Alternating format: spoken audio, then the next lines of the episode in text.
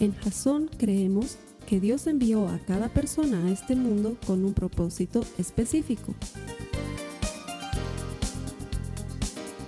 Nuestra misión es ayudarte a que tengas una relación personal con Jesús y a través de ella encuentres ese propósito para tu vida. Queremos ayudarte a alcanzar ese propósito.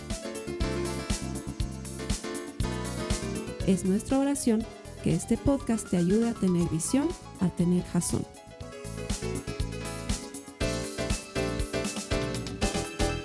Hola, gracias por conectarte. Bienvenido a Jazón. Estamos en medio de una serie que se llama Cuando los cerdos vuelen. Es una expresión sarcástica.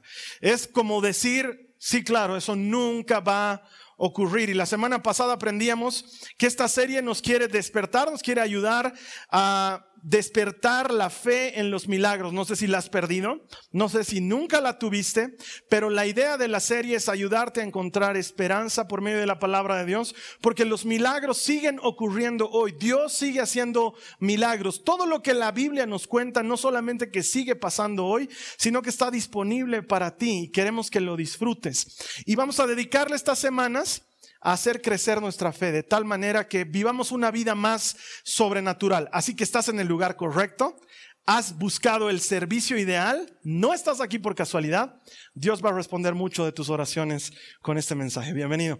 A las personas que me ayudan todos los fines de semana a predicar a la gente que se nos conecta a través del Internet, les agradezco. Bienvenidos. Hoy vamos a continuar con esta serie que te digo para despertar nuestra fe hacia los milagros. Vamos a ver que Jesucristo los sigue haciendo hoy, tanto como los hace en la Biblia. Que todo sigue sucediendo de la misma manera. ¿Sabes cuál es el tema? Que nos hemos acostumbrado a vivir una vida muy natural. No sé si te pasa eso, ¿te das cuenta? Estamos viviendo una vida muy natural.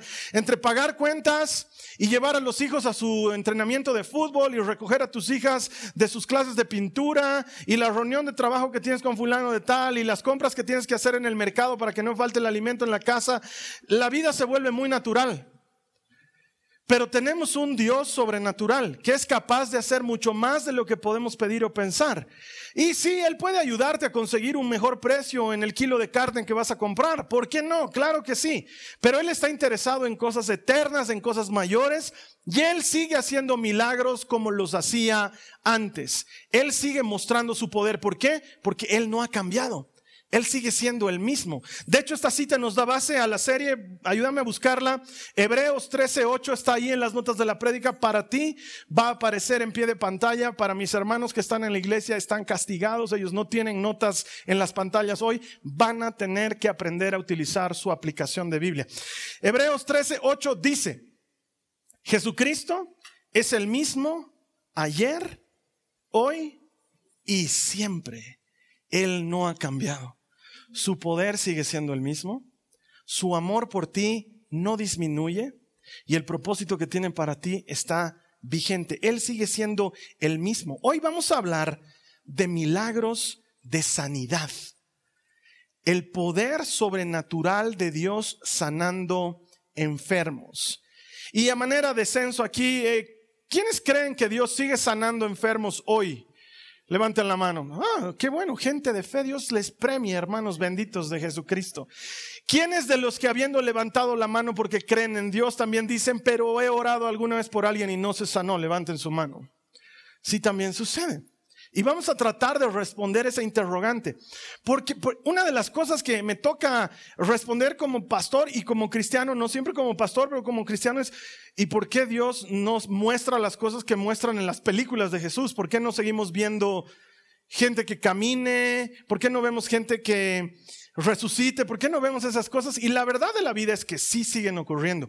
Que si no están ocurriendo en tu vida, esta es la invitación nuestra para que entres en una vida mucho más espiritual. Las sanidades físicas y emocionales siguen existiendo. Te cuento una de las más cercanas. Eh, una hermana que viene a la iglesia un par de semanas atrás me cuenta que ha estado con una tos persistente de meses, dos meses más o menos que la tos no se le iba y que medicamentos y que jarabes y que todo y no se le iba. Y le habla a su hija que también viene aquí a la iglesia y le dice por favor vamos adelante que el Carlos Alberto ore por mí. Entonces me acerca me cuenta la historia yo oro por ella. Señor en el nombre de Jesús sánala de su tos. Amén. Y se va la hermana y hace una semana atrás se me acerca y me dice, Carlos Alberto, ¿te acuerdas ese día que estaba mal de la, garganta y que tenía una tos de dos meses? Oraste y esa misma tarde se pasó la tos y no ha vuelto. Y quizás tú me digas, ay, Carlos Alberto, pero es una tos. Hablamos pues de algo power. Tos. Yo te estoy contando no lo más power, te estoy contando lo que ha pasado. Hace una semana atrás me he enterado que orando por esta hermana se sanó de su problema. Pero quieres algo más power. Hace una semana viene el Julio Escobel, uno de los hermanos de la iglesia, y me dice, Carlos Alberto, ¿te acuerdas que un tiempo atrás estuve hablando contigo porque el Señor puso en mi corazón el ir a orar por un niño que estaba con cáncer? Y le digo, sí, a ver, hazme recuerdo porque, mm, contame, sí, era un niño que estaba enfermo con cáncer y yo vine a hablar contigo. Ah, claro, y me acuerdo, y yo, siendo el hombre de fe que soy, cuando me dijo, quiero ir a orar por este niño con cáncer, yo le dije, ya, pero ¿por qué no vas a la clínica de los hermanos estos fulanos que vienen a la iglesia y que te pueden hacer un tratamiento para cáncer? Están haciendo unos tratamientos que funcionan y que son buenísimos. Y él me dice, sí, pero es que yo he sentido el Señor que tengo que ir a orar por él. Y siendo el hombre de fe que soy, le digo, sí, pero no está de más echarle mano ahí a la ciencia, ¿no? O sea, Dios se va a ayudar. Y él me hace recuerdo y me dice, y tú me dijiste algo en el auto. Cuando estábamos hablando, me dijiste, ya hermano, anda a orar, pero tienes que creer en la voz de Dios más que en cualquier otra cosa. Y para mí esa fue la señal, me dice. Yo dije, ¿qué médicos ni qué macanas? Yo voy a ir y voy a orar por el niño. Lo que él no sabía cuando fue a orar por ese niño, es que ese niño estaba con un cáncer terminal que ya había hecho metástasis a varias partes de su cuerpo. Para hacerte corta la historia, el niño está sano y vivo, completamente libre de cáncer, porque Dios sigue sanando enfermos hoy como dos mil años atrás, Él lo sigue haciendo.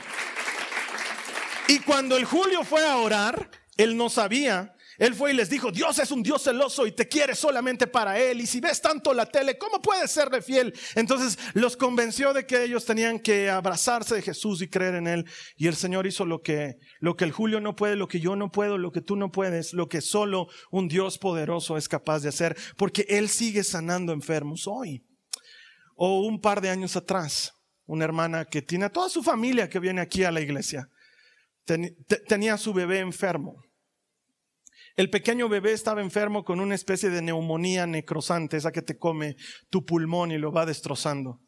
Lo habían sometido a una serie de tratamientos antibióticos y una serie de terapias y no respondía y no respondía.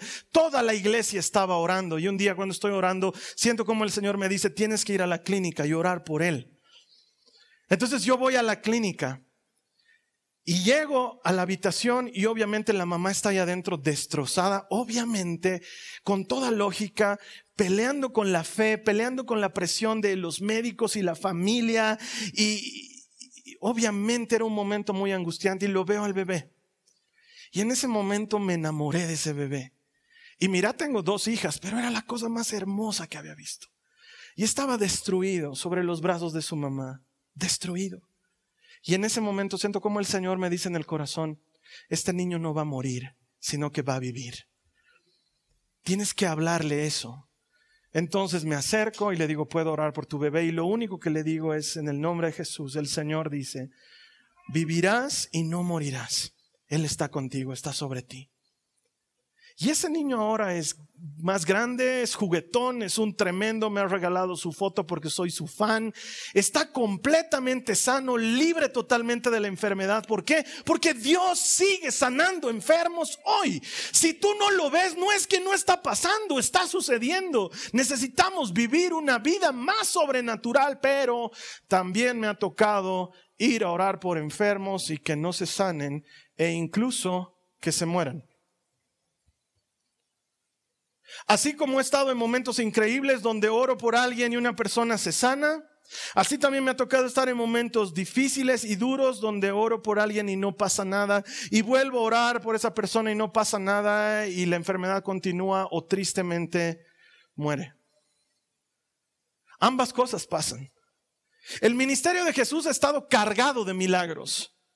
Hay más de 30 milagros distintos de sanidades en el ministerio de Jesús paralíticos que caminaban, ciegos que recuperaban la vista, leprosos que sanaban completamente, muertos que resucitaban. Hay un funeral, están pasando con la marcha fúnebre. Sobre el féretro está un muchachito, su mamá se la conoce como la viuda de Naín, está llorando la pérdida de su hijo. Jesús se conmueve en su corazón, se acerca al féretro, toca al muchacho y le dice, niño, levántate. Y el muchacho se levanta y vive. Jesús hacía ese tipo de milagros todo el tiempo.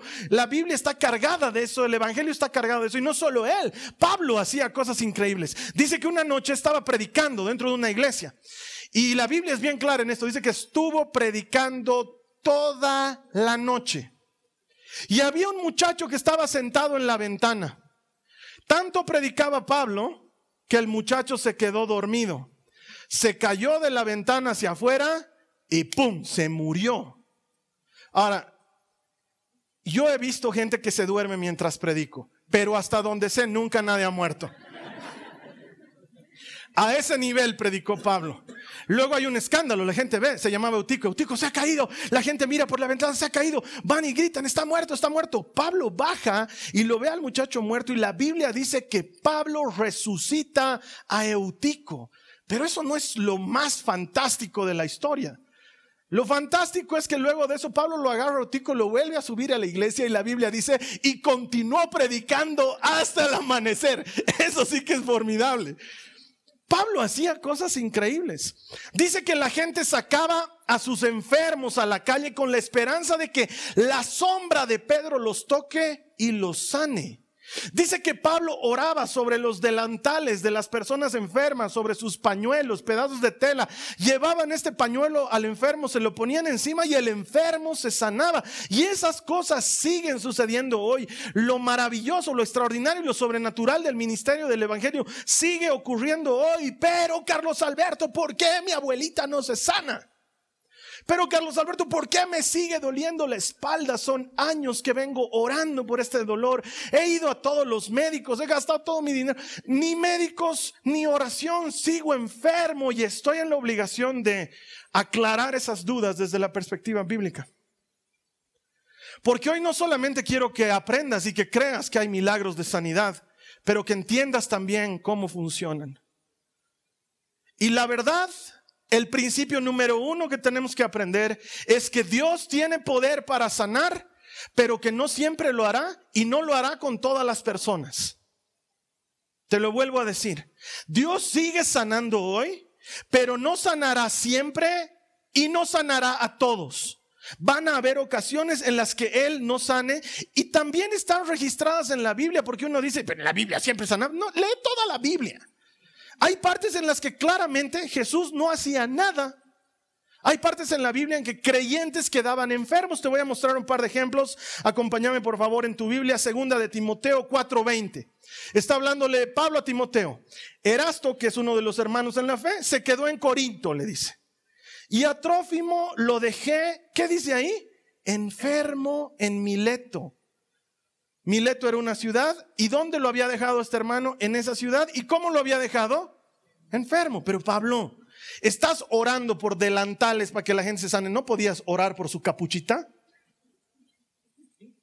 Yo te aseguro que Pablo ha debido orar por Trófimo. Solo no se sanó. Entonces lo tuve que dejar enfermo porque tengo que seguir predicando el Evangelio. Este es uno de esos tantos ejemplos de gente que está enferma en la Biblia, que son cristianos y que no se sanaron.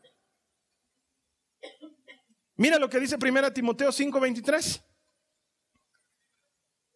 Está hablando Pablo con el destinatario Timoteo y mira lo que pasaba en la vida de Timoteo. No bebas agua solamente, le dice Pablo. Deberías tomar un poco de vino por el bien de tu estómago. Ayúdame a leer esa frase final. Ya que te enfermas muy seguido. Oye, pero Pablo, Timoteo es como tu hijo en la fe. ¿Por qué no oras por su estómago? Y seguramente Pablo te va a decir, nos hemos cansado de orar por su estómago. Hemos calentado papaya, le hemos puesto ahí encima, todo hemos hecho. Nada, le sigue, sigue enfermando del estómago. ¿Y por qué no se ha sanado? Porque Dios sana, pero no siempre va a sanar y no va a sanar a todos. El mismo Pablo presumiblemente es testigo de algo así porque él habla de una espina clavada en su costado, el aguijón en la carne, dice él. Algunos teólogos dicen eh, probablemente se trate de una enfermedad, otros dicen probablemente se trata del ataque que él recibía constantemente de forma espiritual, otros dicen de ataques reales de enemigos de la fe que lo acechaban constantemente. No lo sabemos, una cosa es cierta, que Pablo dice, tres veces le supliqué al Señor, no dice tres veces le pedí, no dice tres veces oré, dice tres veces le rogué, le supliqué. Cuando tú ruegas, cuando tú suplicas, ha sido más allá de la petición. Y tres veces el Señor me dijo, no, que te baste mi gracia. Entonces Pablo dice, me gozo en mi debilidad. Me alegro en mis pruebas, porque cuando soy débil, Él es fuerte. Hay ocasiones, hay personas a las que Dios no las sanará, en las que Dios no sanará. Va a suceder, es parte de la vida. Dios no va a sanar siempre y no va a sanar a todos. Pero ahí aparece el hermano con buenas intenciones, pero con poca doctrina que te dice, ah, no se ha sanado, algo mal estás haciendo.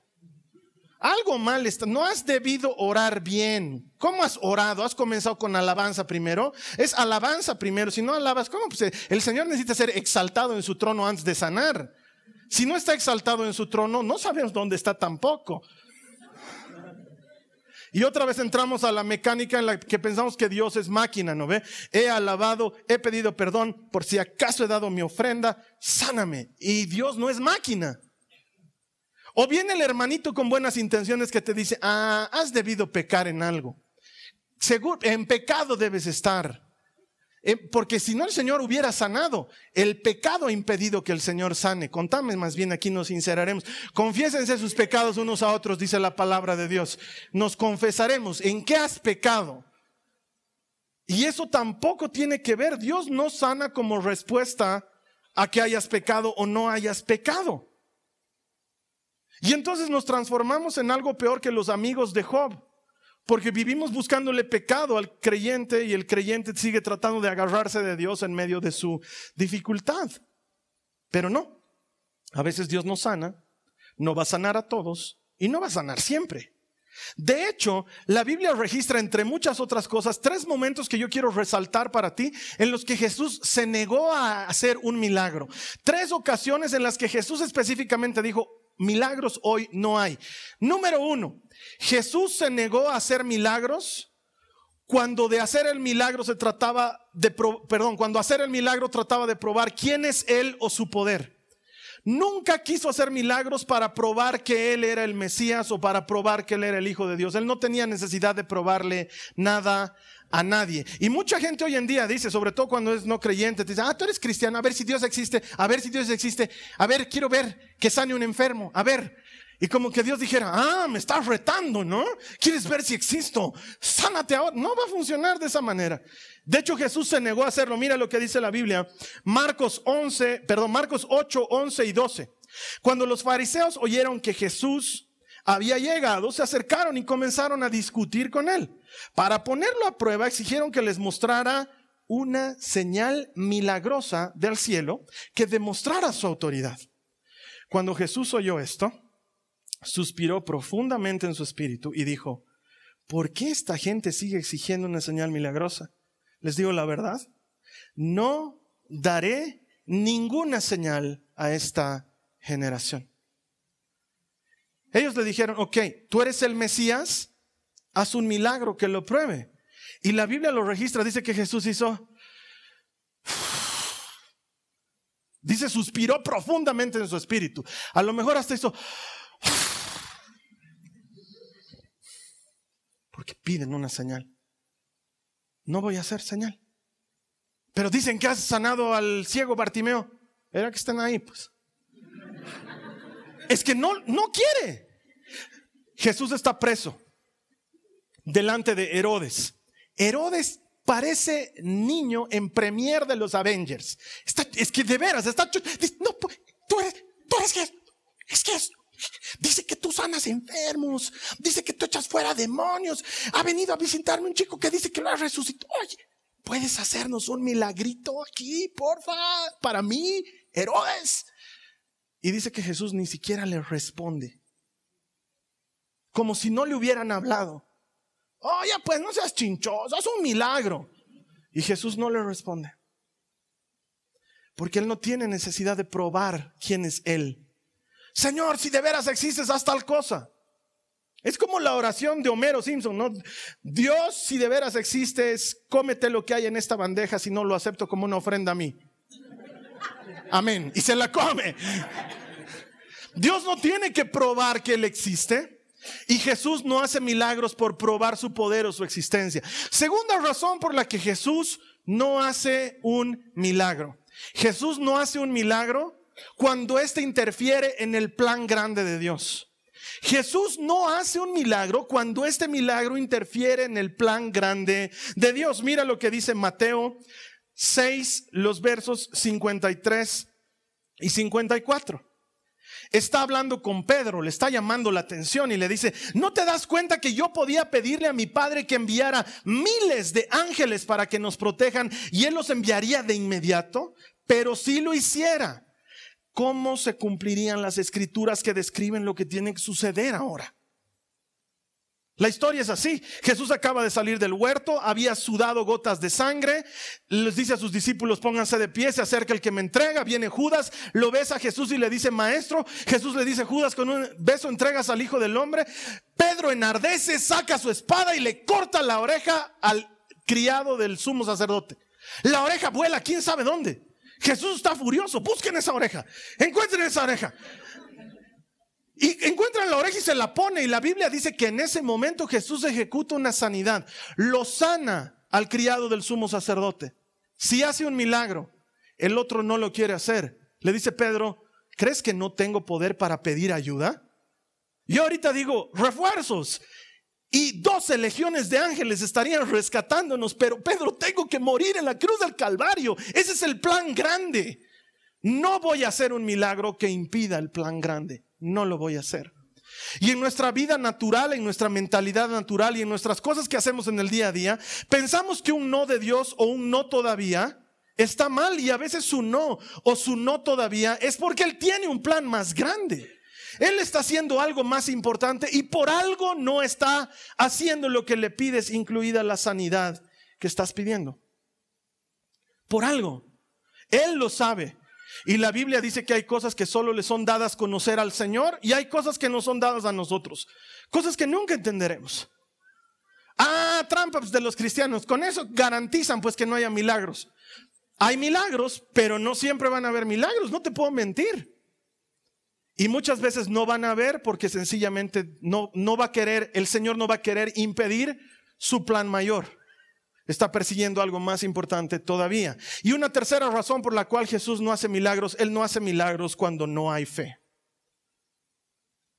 Fue a Nazaret, su pueblo natal, estaba predicando en la sinagoga y los que estaban reunidos en la sinagoga dicen, un ratito, yo lo conozco este, está hecho al de la, pero yo lo conozco, vive dos cuadras más abajo. Su hermano es el Santiago, nos debe plata. Su papá es el carpintero, ¿no ve? Y otro le dice, su papá es el. Su mamá es la María, ¿no ves? Ay, cierto. Oye, mira, bien parecido ha salido, ¿no? Mira su nariz. Empiezan a charlar y dicen, oye, está hecho, está hecho al Mesías, ¿no? Oye, lo apedrearemos. ¿Este qué se cree Mesías? Lo apedrearemos. Y la Biblia dice que en Nazaret casi lo botan del precipicio.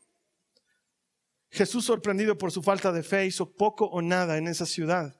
Mira lo que dice Mateo 13:58. De ese pasaje dice, y por la incredulidad de ellos, no hizo allí muchos milagros. ¿Por qué?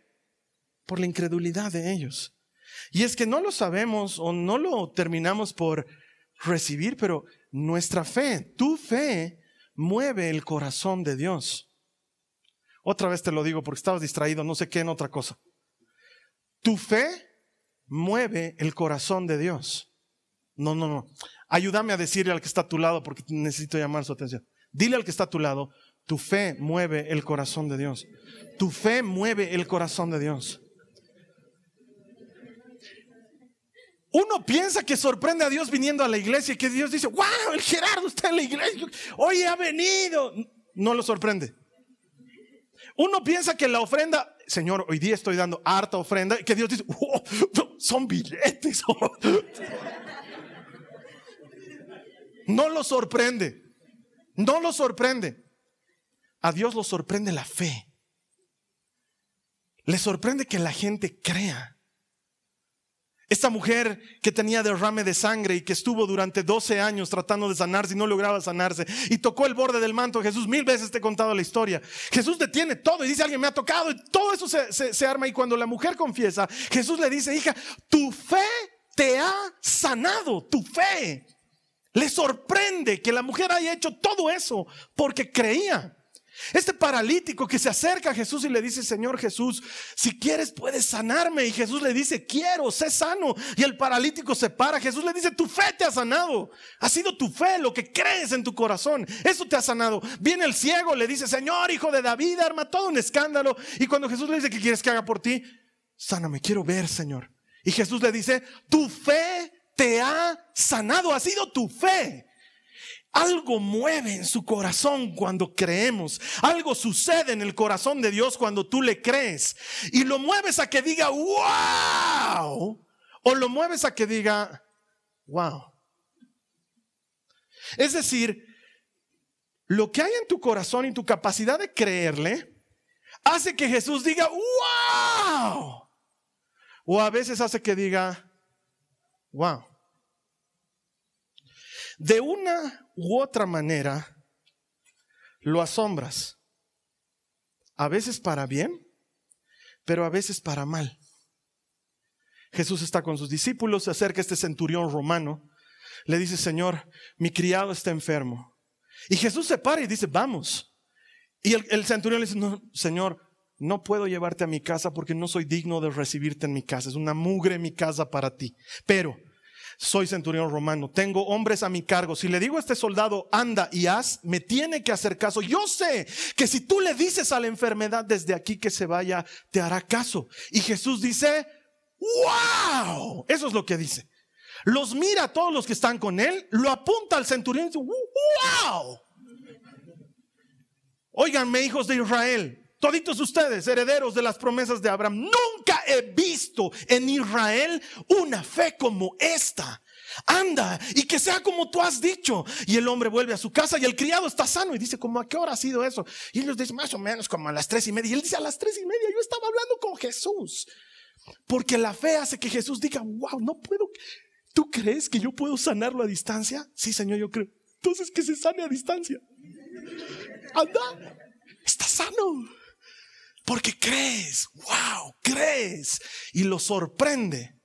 O a veces Jesús está durmiendo en la barca y los discípulos creen que se van a ahogar y lo despiertan, Señor, no te importa que nos ahoguemos. Y Jesús abre los ojos, estaba dormido. Además, ¿cómo de dormido habrá estado para que en una tormenta se haya de dormir? Se para, se limpia las lagañas, se saca la baba, era humano como nosotros. Mira, así medio borroso, está recién despertado, los ve a los discípulos, ve el viento, las tormentas, basta ver, cálmese. Y sobreviene una gran calma. Y luego Jesús se da la vuelta, los mira a los discípulos y les dice, wow, es tan difícil creer que estoy en la barca. Los discípulos caen de rodillas, dicen, verdaderamente este es el Hijo de Dios tarde, ¿no? Ya he hecho el milagro. Era antes. Wow. Qué poca fe. Qué poca fe. La fe de tu corazón mueve a Dios. Y tu fe puede sorprenderlo y maravillarlo o puede hacer que diga, wow, no, no puedes creer que puedo hacer esto. Es que Señor, mi fe es pequeña. Y Jesús dice, sí, está bien, porque puede ser como una semilla de mostaza y aún así funcionar. No necesitas ser grande, necesita funcionar, necesitas ponerla en práctica, por más pequeña que ésta sea. Y te tengo que confesar, a mí también me falta fe muchas veces para orar por un enfermo. Así como he tenido muchos años de servir en el Ministerio de la Liberación, hasta el día de hoy sirvo en el Ministerio de la Sanidad, oro por enfermos mucho más de lo que te imaginas. Y cuando teníamos nuestro ministerio de sanidad, teníamos un pacto entre los hermanos. Charlábamos y decíamos, ok, vamos a entrar a orar por la fulana de tal. Ya, honestamente, ¿quién no cree que se pueda sanar? Y entonces uno decía, no sé, hermano, bien difícil. Y entonces no entras tú a orar. Quédate aquí afuera, ora por nosotros, pero no nos perjudiques, porque vamos a entrar los que creemos que se puede sanar. Aleluya. Y muchas veces yo me quedaba afuera. Les decía, no, es que de esto nadie se sana, hermanos. Entonces yo, no. Y entonces yo me quedaba afuera y yo oraba por las personas que habían entrado a orar. A veces a mí también me falta la fe. A veces yo también siento que no estoy logrando hacer lo que tengo que hacer. Y de pronto un día estoy en mis cotidianidades me entero que un hermano está enfermo, en el WhatsApp todos piden hay que orar, yo también oro por el hermano, pero Dios me habla en mi corazón y me dice, tienes que ir a orar por él. Y yo le digo, no, pues Señor, no vuelvas con tus viejas mañas, ya no hacíamos eso hace tiempo, ¿por qué otra vez me estás haciendo? No, tienes que ir. No me dejaba en paz todo el día. Entonces voy y le digo a mi esposo, estoy saliendo, estoy yendo a orar por el fulano de tal. ¿Y por qué? Me dice, ah, porque el Señor me está diciendo que vaya a orar. A ver, ya me voy en el auto y peleando con el Señor. ¿En serio, tienes ¿En serio quieres que ore? Si encuentro parqueo, si encuentro parqueo, voy a entrar a orar. No muy lejos, no muy angosto, no embajada, no me gusta, no mira hay policía, no, hasta que un parqueo perfecto y hermoso. Ok, entro, llego a la habitación, hay cuatro enfermos aparte de él en la misma sala. Yo me acerco a él, él está incorporado sobre su cama, se alegra de verme. Me dice, Carlos Alberto, gracias por venir. Y le digo, hermano, ojalá fuera por mi bondad. Estoy aquí porque el Señor me ha dicho. Claro, es que yo quedo como bueno, ¿no ve? Ay, qué bueno. El Señor me ha dicho, yo le estoy obedeciendo al Señor, he venido a orar por ti. Oro por Él, lo bendigo, le comparto una palabra de ánimo. Me paro, estoy saliendo y en lo que estoy saliendo siento que los cuatro enfermos me miran. Y en ese momento, en ese momento sé por qué he entrado en esa habitación. Y le digo, Señor, no, no, no, son desconocidos, no me hagas esto, Padre. Y me acerco a uno de ellos y le digo, ¿quieres que ore por ti? Y me dice, sí, y oro por él. Me acerco al otro enfermo y le digo, ¿quieres que ore por ti? Y me dice, nunca nadie ha orado por mí. Entonces oro por él y así oro por los cuatro enfermos y me voy y me olvido de la vida. Y unas semanas más tarde me encuentro con este hermano que ya está sano y me dice Carlos Alberto, gracias por haber venido a orar ese día y no sé qué. ¿Y te acuerdas de ese hombre por el que oraste que te dijo que nunca nadie había orado por él? Sí, le digo. Esa noche se murió, me dice. No puedo creer. ¿Cómo puedo yo saber eso?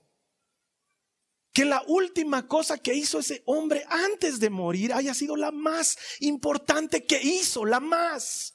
Yo no tengo manera. No tengo forma de saberlo. Dios sigue haciendo cosas aun cuando a ti te falte la fe.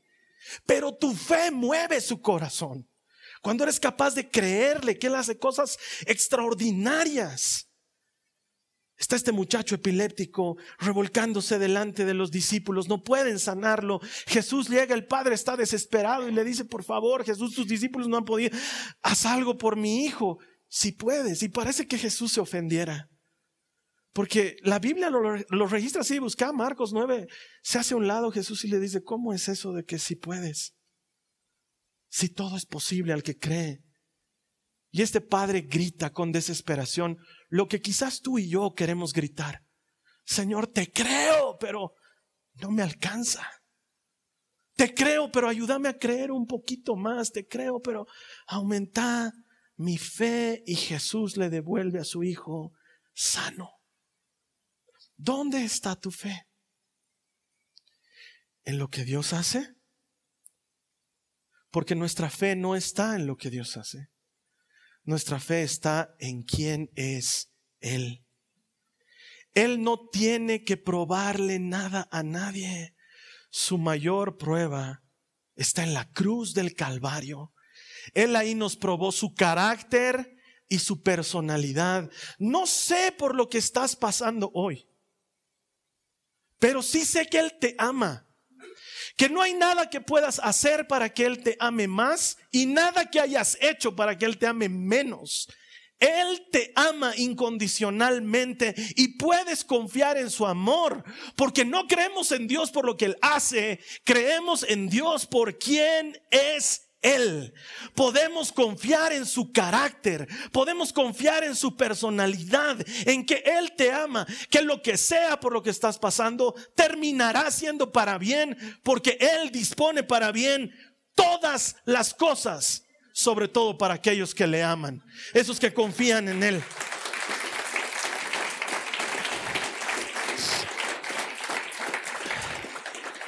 Están estos cuatro amigos charlando y dicen, no, ya hay estudio bíblico en la casa de Robert.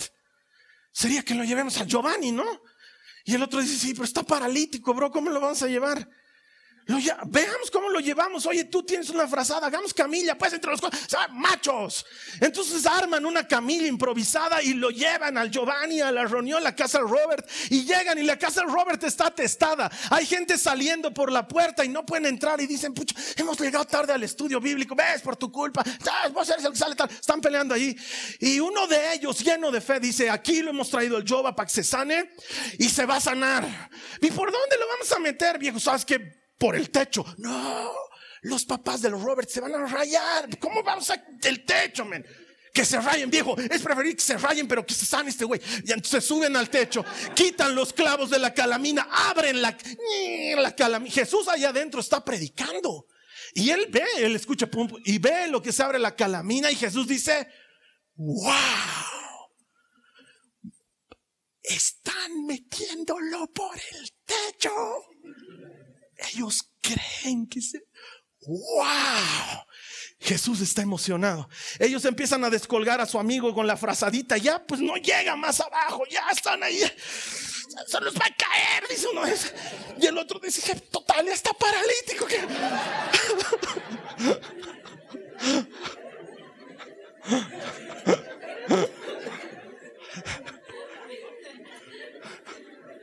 ¡Pum! Lo sueltan al pobre Giovanni, está ahí tirado. Jesús no da de gozo en su corazón. Acaba de ver una de esas pruebas extraordinarias de fe. Dentro de él está saltando, wow, wow, wow, wow. Y lo mira al paralítico y le dice, tus pecados te son perdonados. Señor está paralítico. Sí, pero es que Jesús, la razón principal del ministerio de Jesús nunca fue sanar enfermos. Él vino para dar vida eterna. Él estaba interesado en la vida eterna de ese hombre. Finalmente la parálisis es cosa temporal, pero la vida eterna es eterna. Tus pecados te son perdonados. Claro, todos los otros murmuran y dicen, ¿qué le pasa a este que está perdonando pecados? Así que, ah, no puedo perdonar pecados. Ah, no puedo perdonar. ¿Sabes qué? No solo puedo, sino que, ¿sabes qué? Levanta tu camilla, andate a tu casa, Giovanni, andate a tu casa, contale a tu mamá lo que ha hecho el Señor por ti. Claro, lo sana, pero ¿sabes qué hace primero? Le perdona los pecados. Porque la razón principal por la que Jesús vino a este mundo no fue para sanar enfermos. Él vino para que tengas vida y la tengas en abundancia. Ese es su ministerio principal. Salvar gente es su ministerio principal.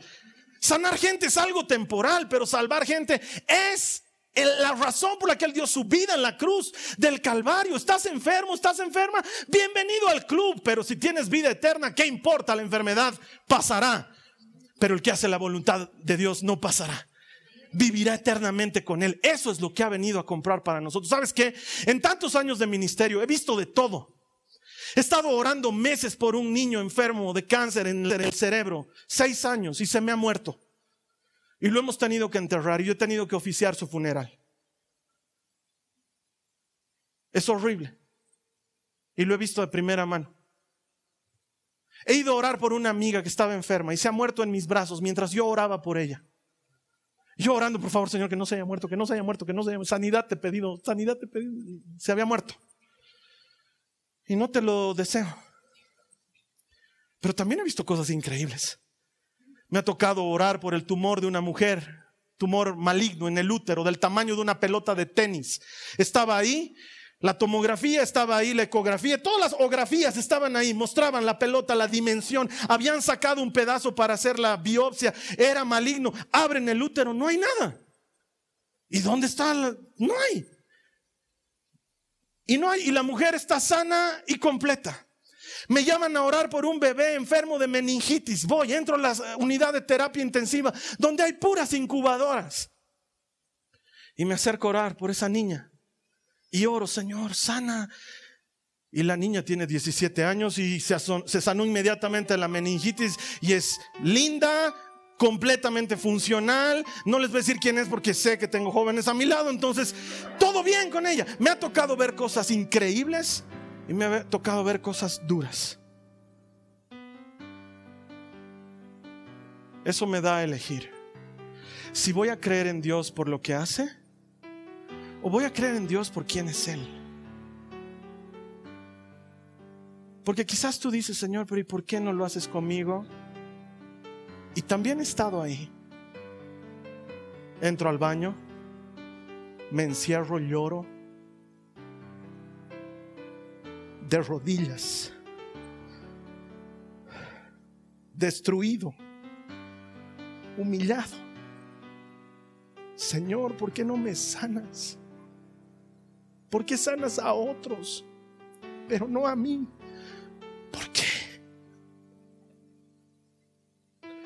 no me responde. Quisiera escuchar la misma voz que me dice anda a orar por el fulano, que me diga, es por un propósito mayor, Carlos. No me dice nada, solo no me dice nada, no me sana. Pero en ese momento escojo creer. Yo no te creo por lo que haces. Yo te creo por lo que ya hiciste en la cruz. Te creo por quién eres tú sano o enfermo, mis manos estarán levantadas. Escojo creerte. Voy a seguir orando hasta con el último ápice que tenga. Pero no voy a dudar de Él. Yo no creo en Dios por lo que Él hace. Yo estoy aquí porque creo en quién es Él. Jesucristo es el mismo de ayer, de hoy y de siempre. Él sabe lo que hace. Él está en control. Te voy a arruinar la película. Spoiler alert. Lo que viene a continuación te va a arruinar la película. Al final te mueres.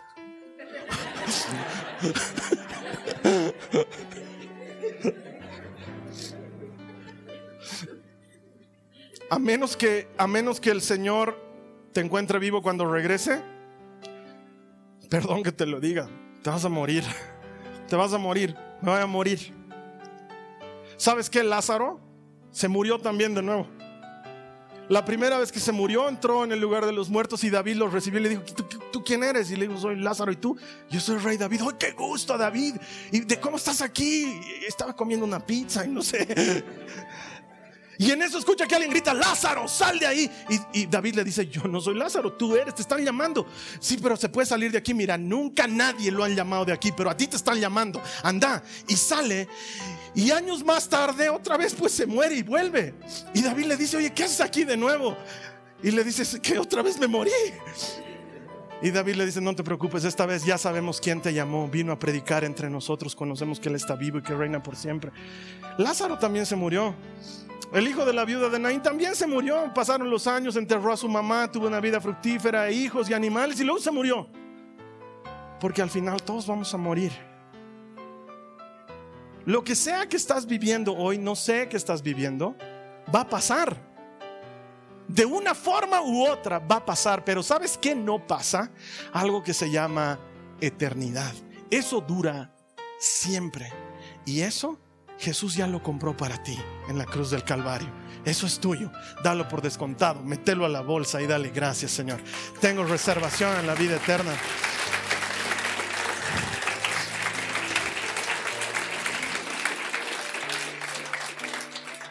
Con eso termino. Yo sé que Dios puede y sé que lo hará. Pero aun cuando no lo hiciera, no creo en Él porque lo haga. Creo en Él por quien es Él. Ese es el verdadero enfoque de los milagros y las sanidades. Mira, yo ahora te tengo que despedir porque en la iglesia voy a orar por sanidad. Si tú quieres que oremos por algo específico, escríbenos a nuestra dirección 911 Alguien va a estar orando por ti. Tal vez me toque recibir a mí tu mensaje. Va a ser un gusto orar por ti. Pero ahora te tengo que despedir porque voy a orar por sanidad en la iglesia. La siguiente semana vamos a seguir hablando de más milagros. Espero que este mensaje haya logrado tocar tu corazón y darte esperanza. Dios sigue haciendo lo que la Biblia dice que sigue haciendo. Tú confía en Él. No dejes de creer, Él es poderoso para cumplir sus promesas. Luego la siguiente semana vamos a volver a compartir esto, que todo el que encuentra a Dios, encuentra vida. Te espero aquí la siguiente semana. Que el Señor te bendiga. Esta ha sido una producción de Jason Cristianos con propósito. Para mayor información sobre nuestra iglesia o sobre el propósito de Dios para tu vida, visita nuestro sitio web www.jason.info. Allí encontrarás muchos recursos para animarte en tu relación con Dios, enseñanzas, nuestro blog, prédicas y mucho más. Te lo deletreamos www.jazon.info. También puedes visitarnos en nuestro sitio en Facebook www.facebook.com barra Que Dios te bendiga abundantemente. Muchas gracias.